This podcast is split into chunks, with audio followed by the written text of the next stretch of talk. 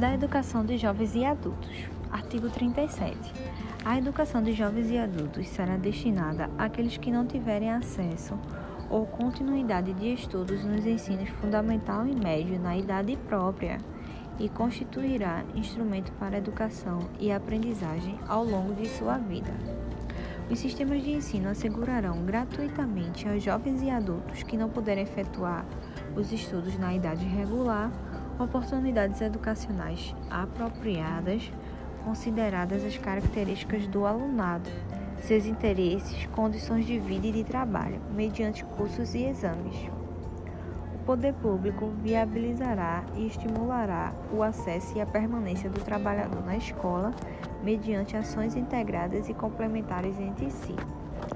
A educação de jovens e adultos deverá articular-se preferencialmente com a educação profissional na forma do regulamento.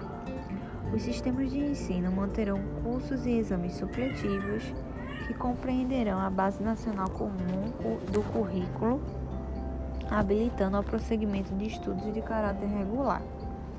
Os exames a que se refere este artigo realizar-se-ão em, primeiro, no nível de conclusão do ensino fundamental para os maiores de 15 anos e no nível de conclusão do ensino médio para os maiores de 18 anos.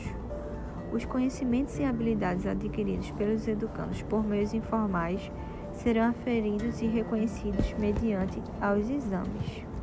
Então é bom ficar em atenção que esses exames é, são para o ensino fundamental maiores de 15 anos e no caso do ensino médio para maiores de 18 anos.